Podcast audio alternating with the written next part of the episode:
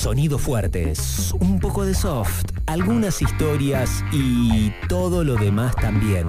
Rocky Pop con Andy Palero.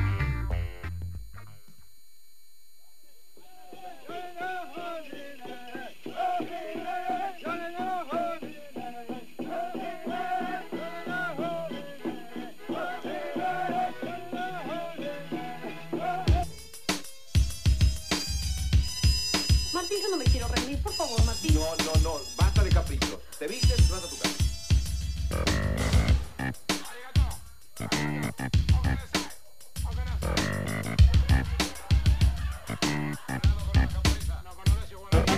Hace muchos años un hombre soñó un imperio, un imperio muy grande.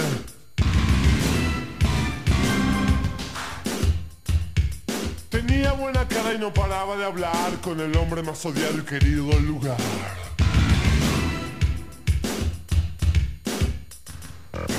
Y soñaban tener un jardín florido, una patria de México al pie, con hermanos de toda calaña. Y en el sueño gritaban, me hundo, me hundo, me hundo.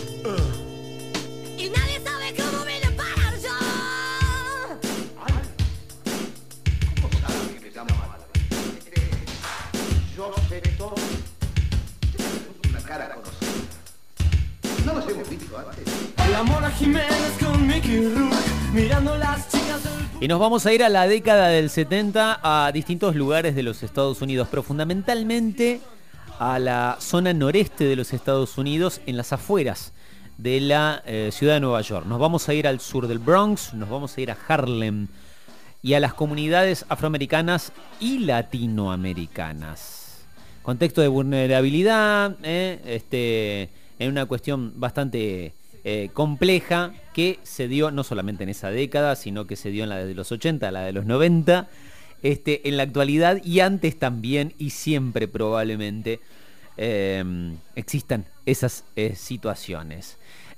Allí empieza un movimiento cultural o contracultural llamado hip hop, subcultura eh, con múltiples manifestaciones artísticas, el canto del rap, la danza del breakdance, el arte con los grafitis, bueno, un montón de este, performance eh, artísticas que se unieron ¿no? dentro de eh, esto llamado cultura del hip hop. Eh, en el 84 hay una situación que mm, de algún modo ayuda a masificar el concepto del hip hop, ¿no?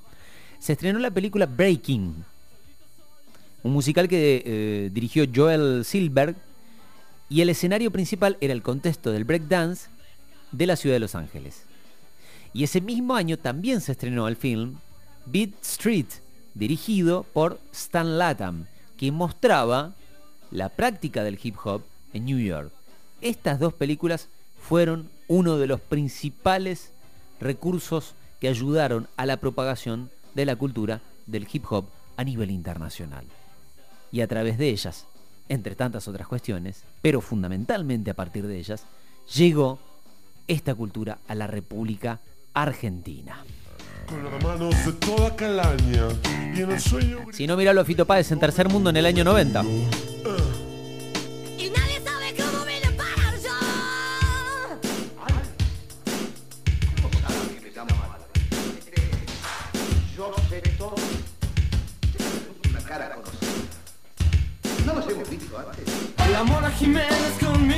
Bueno, y algo muy parecido a lo que sucede ahora, sucumbió la música en los 80. Si bien el rock tuvo larga vida después de los 80, en esa época se percibía, se sentía que mm, esto era la novedad, que esto había que hacerlo, porque lo hizo Fito Páez, te lo acabo de demostrar. Pero no fue el único gran artista de la música argentina que quiso empezar a tomar elementos de esa cultura que venía, que parecía que se llevaba puesto todo. Tal vez en definitiva y en estos tiempos podríamos decir que sí, que se lo terminó llevando puesto. O no, no lo sabemos. Pero Charlie García también incursionó con cosas del rap en su música y en sus canciones en aquellos 80. Mirá.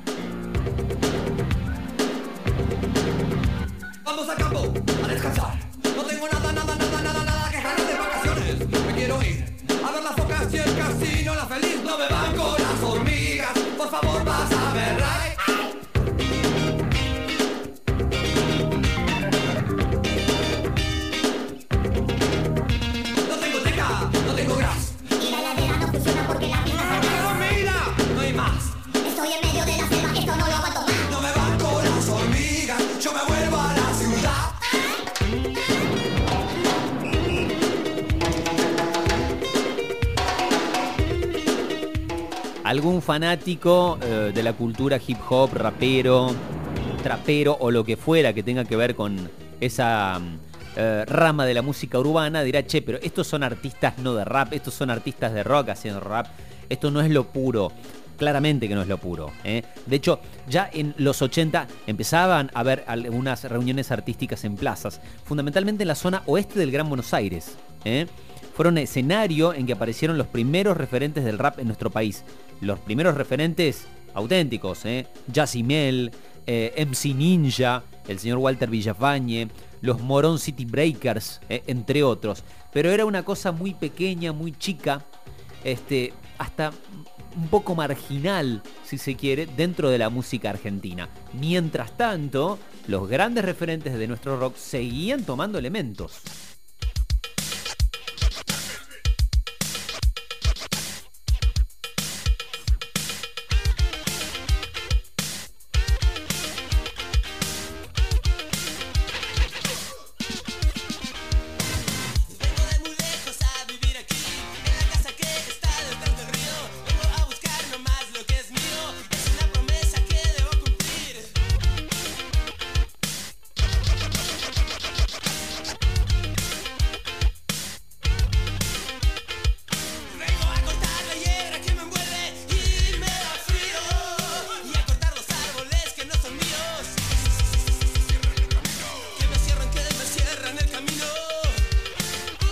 Andrés Calamaro haciendo una versión de las guerras muy rapera.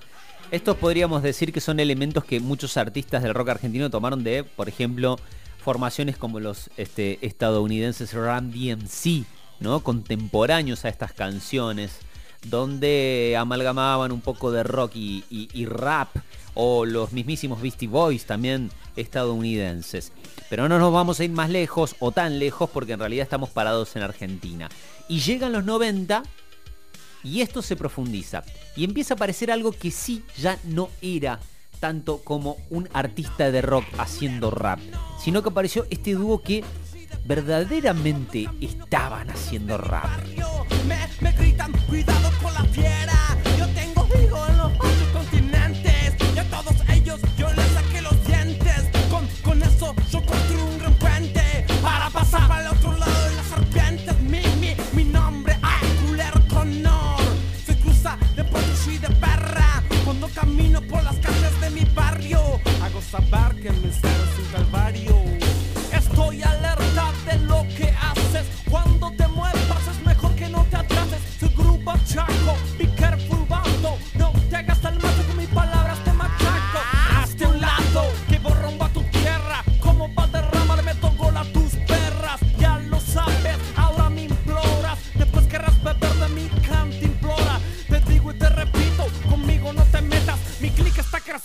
Del planeta. Barajama la bañera.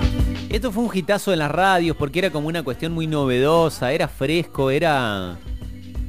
Eran, eran dos tipos haciendo rap, me estoy refiriendo específicamente a Emma Jorvilar y a Dante Spinetta, ¿no? Dos grandes artistas del rock argentino. Eh, pe- pe- pero no eran marginales, claramente no eran marginales.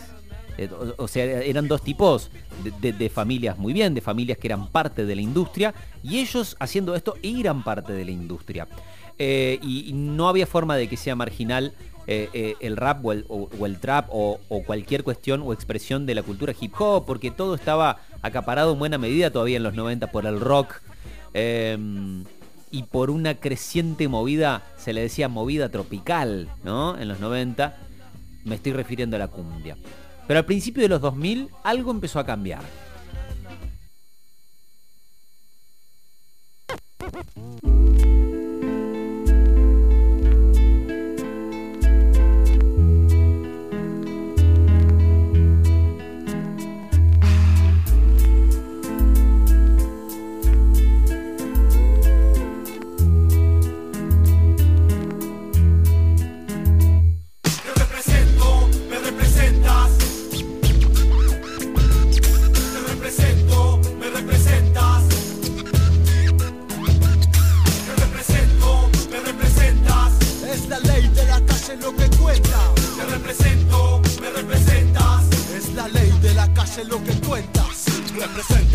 Lírica más tarde representa mi poesía. Lo hacía así lo hacía como decía que lo hacía con mi gente. Y ahora en el presente interrumpo. Yo como lo digo ya no temo no temo a la muerte ni tampoco al homicidio. A lo único que temo es perder a mis seres queridos mi barrio mi gente que siempre me apoyó. Y en el presente no existe medicina que me cure y que me ausente. Que todos mis amigos levanten las manos arriba y representen afuera los caretas. Que en esta sociedad la cara a mí no me eliminan Si bien se formaron a principios de los 90, explotaron en el 2001. Estos eran el Sindicato Argentino del Hip Hop, una banda formada en el oeste, en Morón, en el Fuerte Apache. ¿eh? Eh, una fotografía de, eh, nada, música urbana al estilo yankee de los 80, marginal en cuanto a su ubicación geográfica argentina. De hecho, fueron tan buenos que tuvieron un, gran reconocimiento en todo el continente con sus canciones y ganaron un premio Grammy, un Grammy latino. Desconozco si este, asistieron para retirarlo.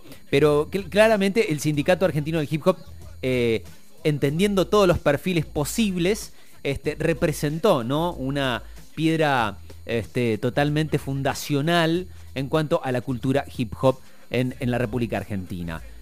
Tal vez tuvo eh, un poco de, mm, nada, agua, agua bastante fresca y hielo, ¿no? Que enfrió toda esa movida que hace no muchos años volvió a explotar y que hoy en día tiene un montón de artistas como eh, Duki, como Woz, eh, como Tiago y tantísimos otros que de algún modo representan a esta nueva y gran ola que tenemos en estos tiempos en Argentina y que tiene que ver con la cultura de lo que se llama ahora trap. Uno de los mejores representantes, creo, de todo esto que sucede es Trueno.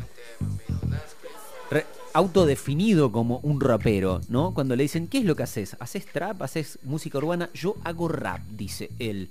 Quien ganó, entre otras cosas, el premio Gardel de Oro este año a la producción del año musical. Y en esta canción, Trueno, mirá cómo terminamos uniendo una cosa con otra, vuelve a traer a colación al final a los Ilia Kuriaki, eh, que están como invitados en esta canción. Un breve y rápido, fugaz repaso de la cultura hip hop, de la música trap y la música rap en Argentina desde los 80 a esta parte. 1309.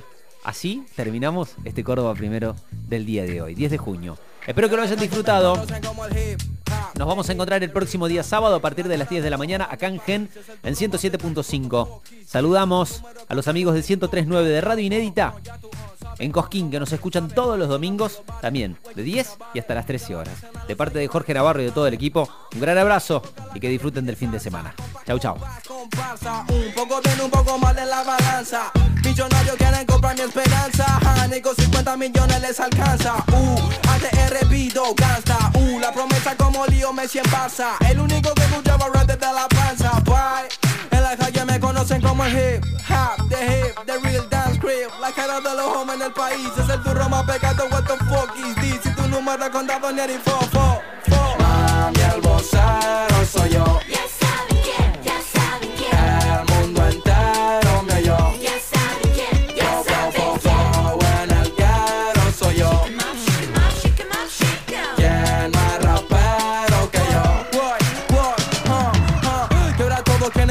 quieren lana, te reúno, techo y cama y unos besos de la mama. Mm, mm, en la cima no hace frío, no drama, son los sellos que me llaman y que dejo pa' mañana, oh shit. Yo, vengo de la puna, traje el pan pa' mi pana, oh shit. Ah, pobre competencia, otro no gana sin ganar.